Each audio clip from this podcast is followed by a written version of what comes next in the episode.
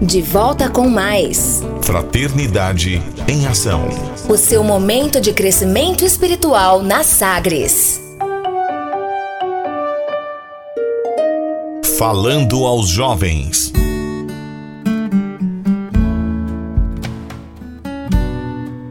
Do livro Falando aos Jovens, Espírito Luiz Sérgio, Médium Elsa Cândida Ferreira. Hoje vamos refletir sobre bons e maus fluidos e o processo como podem atingir os encarnados. Um dia desses fizemos uma visita com a finalidade de ajudar numa determinada situação. Fomos incumbidos pelo irmão José, mentor amorável que recebeu o pedido de socorro. Quando chegamos ao endereço, é importante que coloque o endereço, pois adianta a nossa parte. Como é de praxe, Analisamos o ambiente por inteiro, sentimos suas vibrações, avaliamos o estado físico e espiritual da família toda. Observamos também o aspecto de cuidados e higiene com a moradia, elementos que revelam o estado mental de seus moradores. Na porta de acesso à sala de visitas, sabem o que vimos espalhado pelo chão, inclusive nos rodaspés e embaixo do tapete? Sal grosso, desse que utiliza para churrasco, acredito. Ali estava sendo utilizado com a finalidade de purificar o ambiente, impedindo a entrada de maus fluidos. Nossa patota, admirada, fez o seguinte comentário: Se os fluidos são manipulados e direcionados pela força mental, será que estes moradores estão realmente protegidos? Imaginam eles que os fluidos chegarão a pé tocarão a campainha e entrarão pela porta da frente? Foi uma excelente oportunidade para que revíssemos o que a doutrina espírita esclarece sobre o assunto. Fluidos são energias sutis que envolvem um lar, um ambiente social ou local de trabalho e estão de acordo com o padrão do pensamento dos seres que estão em convivência. Não precisam necessariamente vir de fora, de inimigos encarnados ou desencarnados. Na maioria das vezes, os humanos se veem envolvidos por fluidos perniciosos produzidos por sua própria mente enferma, por sentimentos de desespero, pânico, ódio, mágoas e ressentimento. Pensamentos bons são saudáveis e higienizam o ambiente. A boa leitura, o estudo do Evangelho, o cultivo da alegria e do bom relacionamento com a família e com os vizinhos criam ao redor do indivíduo uma aura protetora que nenhum pensamento destrutivo pode abalar. Meus companheiros inexperientes não entenderam por que uma pessoa que se diz espírita e invoca a proteção dos espíritos ainda se utiliza de instrumentos tão precários para a proteção, o sal grosso, amuletos variados e outras coisinhas mais que nos abstemos de declinar para não constranger os amigos. Espíritas, cresçam, avancem nos estudos doutrinários e cultivem uma fé racional. Para encerrar, quero dizer que o socorro foi providenciado. Fraternidade em Ação. O momento de crescimento espiritual na Sagres. Conversa família. Amigo ouvinte, nesse segundo bloco nós traremos um, a realização de um culto do Evangelho no lar pelos companheiros da Concafras, confraternização das campanhas de Fraternidade Alta de Souza, que organiza as atividades da campanha de Fraternidade Alta de Souza, que é um trabalho de divulgação da doutrina espírita e de arrecadação de donativos para às pessoas mais carentes do que nós.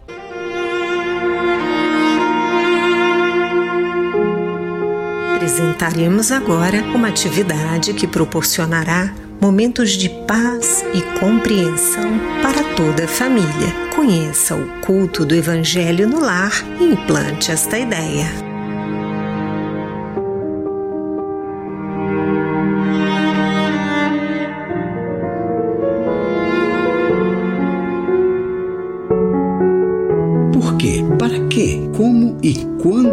Realizar o culto do Evangelho no lar? Respostas a essas e a tantas outras questões daremos neste quadro baseado no Evangelho segundo o Espiritismo e na obra Paz em Casa, Paz no Mundo, Culto do Evangelho no Lar, ambos da editora Alta de Souza. Siga conosco. Respondendo às perguntas: por que e para que realizar o culto do Evangelho no lar, o Espírito Teresa de Brito, no livro Vereda Familiar, nos diz: o lar sofre a carência do Cristo, vivo e ativo, em suas engrenagens em processo de emperramento. A família padece a falta dessa divina presença em sua ação cotidiana.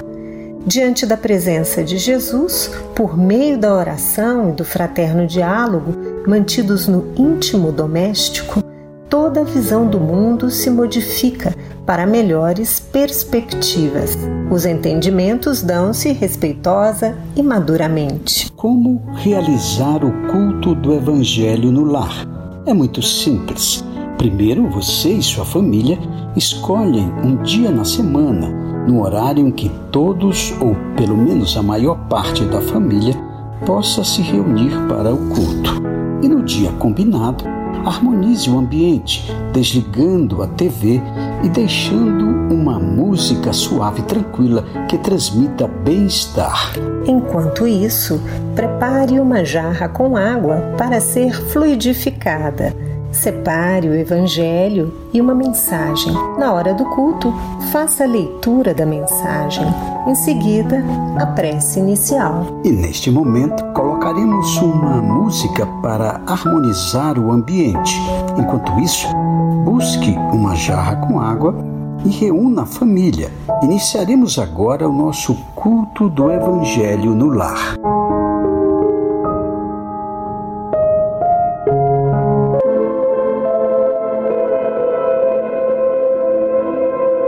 Rejubila-te sempre. Mesmo em provas difíceis, rejubila-te e serve. A natureza em tudo é um cântico de amor. Cada flor é um poema. Toda fonte é bondade. O sol cada manhã é uma explosão de luz. Dor é apenas estrada para as horas felizes. A alegria na vida é presença de Deus. Emmanuel.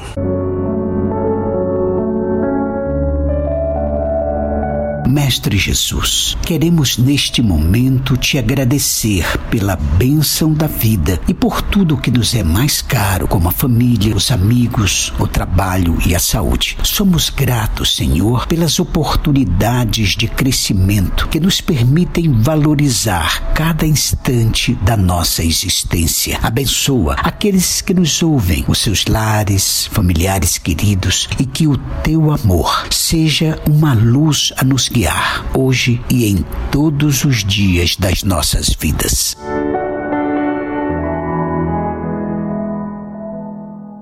Bem, amigos, estudaremos a partir deste programa o capítulo 5, Bem-aventurados os aflitos, de O Evangelho segundo o Espiritismo. Como se trata de um capítulo muito extenso, o faremos em diversas partes. Hoje trataremos dos itens 1, 2, 3, 12 e 13. O item 1: Bem-aventurados os que choram, pois que serão consolados. Bem-aventurados os famintos e os sequiosos de justiça, pois que serão saciados. Bem-aventurados os que sofrem perseguição pela justiça, pois que é deles o reino dos céus. Em Mateus, capítulo 5, versículos 4, 6 e 10.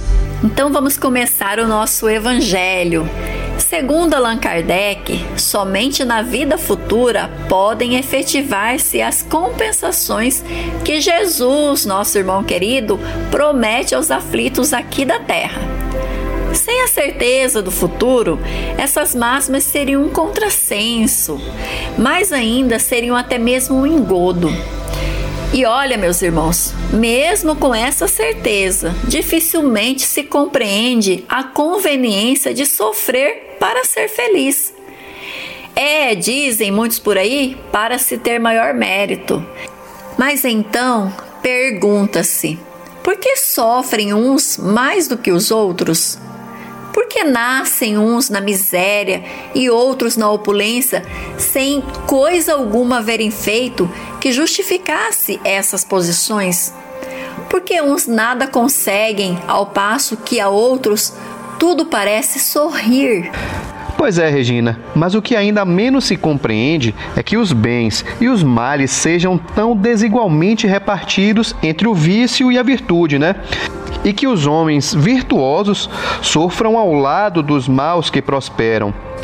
A fé no futuro pode consolar e infundir paciência, mas não explica essas anomalias que parecem desmentir a justiça de Deus, né? Entretanto, desde que admita a existência de Deus, ninguém pode concebê-lo sem o infinito das perfeições. Ele necessariamente tem todo o poder, Regina, toda a justiça, toda a bondade, sem o que não seria Deus. Isso é muito bem lembrado. Se Deus é soberanamente bom e justo, não pode agir caprichosamente, né, Guilherme? E muito menos com parcialidade. Logo, as vicissitudes da vida derivam de uma causa, e pois que Deus é justo, justa há também de ser essa causa. Isso é o que cada um deve compreender e também aceitar. Por meio dos ensinamentos de Jesus, nosso irmão, Deus pôs os homens na direção dessa causa e hoje, julgando-os suficientemente maduros para compreendê-la, lhes revela completamente a mencionada causa por meio do Espiritismo, isto é, pela palavra dos Espíritos. É isso mesmo, Regina. E por essas palavras, bem-aventurados os aflitos, pois que serão consolados, Jesus, nosso amado Mestre, aponta a compensação que hão de ter os que sofrem e a resignação que leva o padecente a bendizer do sofrimento como prelúdio da cura. Então, também podem essas palavras ser traduzidas assim: Deves te considerar feliz por sofrer visto que as dores deste mundo são um pagamento da dívida que as tuas passadas faltas te fizeram contrair. Suportadas pacientemente na terra, essas dores te poupam séculos de sofrimento na vida futura.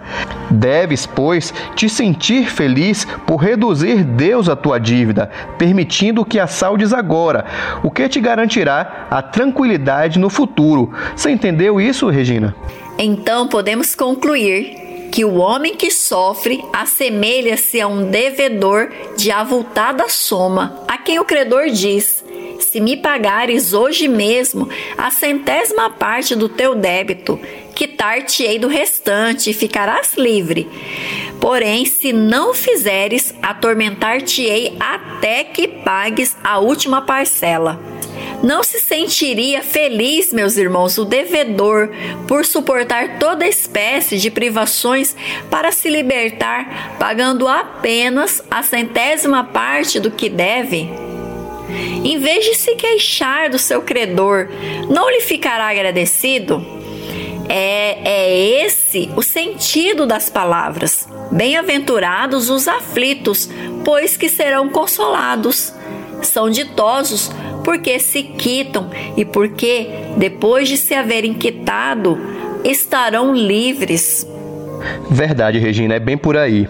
Se, porém, o homem, ao quitar-se de um lado, endivida-se do outro, ele jamais poderá alcançar sua libertação. Isso é fato, né?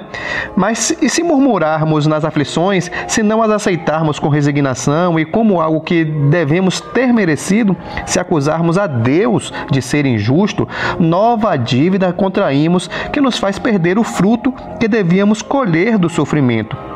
É por isso que teremos de recomeçar absolutamente como se a um credor que nos atormente pagássemos uma cota e a tomássemos de novo por empréstimo.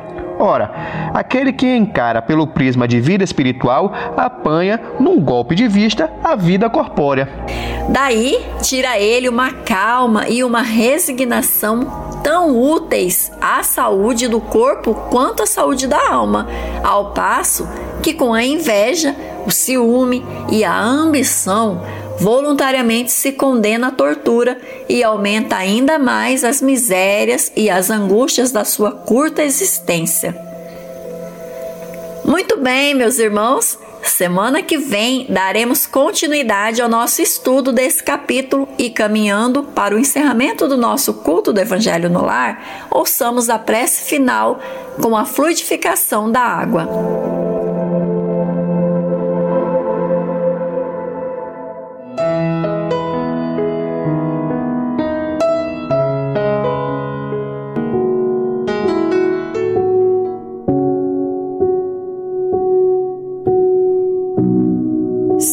Jesus, Divino amigo, estende as tuas mãos generosas, Senhor, e transforma estas águas em remédio para os nossos males físicos e espirituais. Estende as vibrações de amor em benefício de meu lar, Jesus, que aqui possa reinar a paz a saúde, a tranquilidade. Graças a Deus. Que Deus seja louvado. Faça uso da água fluidificada.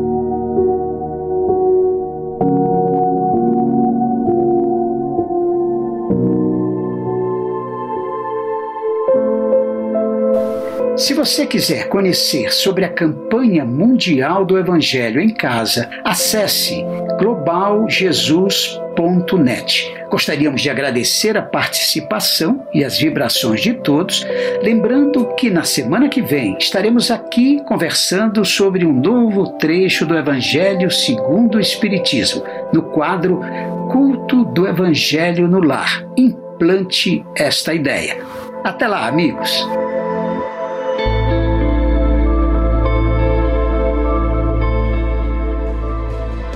Só para encerrar aqui, faltou dar, mandar um abraço aqui para Valquíria, lá em Campinas, e para Deus Ilene, no setor universitário, e para o Marcelo, lá em Primavera do Leste, no Mato Grosso. Grande abraço, viu, Marcelo.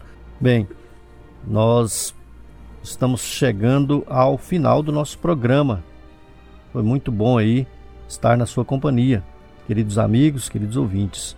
Esperamos contar com você na nossa programação. Acompanhe a mensagem de encerramento e continue ligado na Sagre 730. Obrigado, amigos. Fiquem todos com Deus. E nós convidamos a você para ouvir agora histórias e experiências de um espírito compromissado com a evolução do nosso planeta. Maria, Mãe da Humanidade. Maria, Mãe da Humanidade.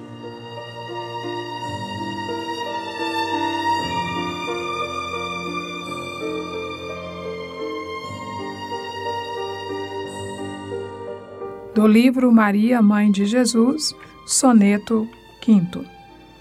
Doce Mãe, Sereníssima Senhora, dos teus olhos velados de doçura, nasce fresca alvorada, que fulgura na infortunada sombra de quem chora. Quando o meu ser vagava em noite escura, nas angústias do, do abismo que apavora, estendestes-me os braços, vendo embora minhas chagas de treva e de loucura. Ante o regaço fúlgido consente, que minha fé se exalte embevecida, prosternada, ditosa, reverente. Recebe no dossel da graça e vida o louvor de teu filho penitente, no clarão de minha alma convertida. Bocage.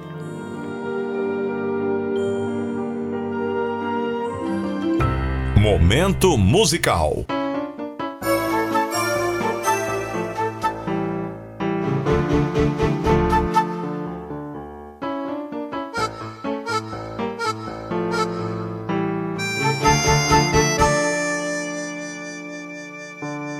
Você com Cristo será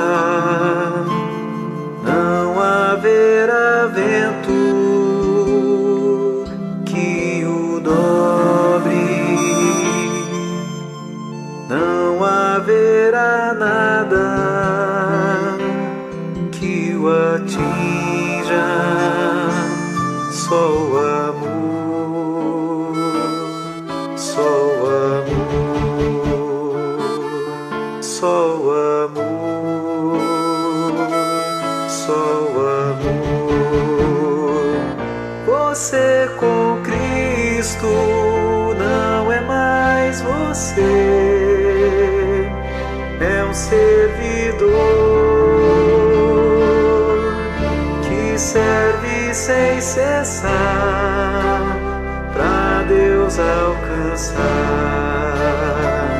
Você com Cristo não é mais você, é um servidor que serve sem cessar para Deus alcançar. Você com Cristo não tem mais temor, não fica só. Você com Cristo será melhor.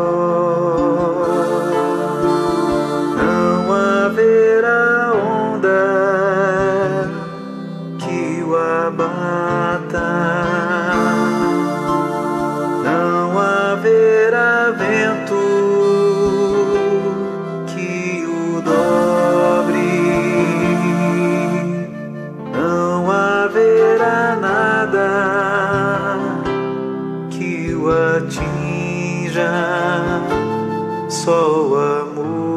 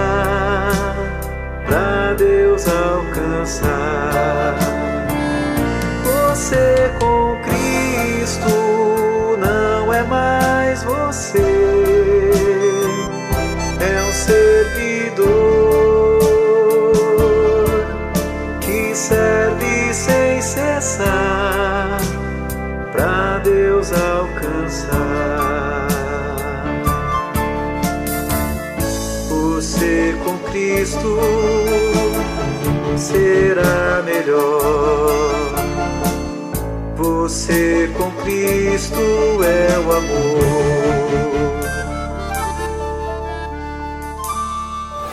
Fraternidade em Ação. O momento de crescimento espiritual na Sagres.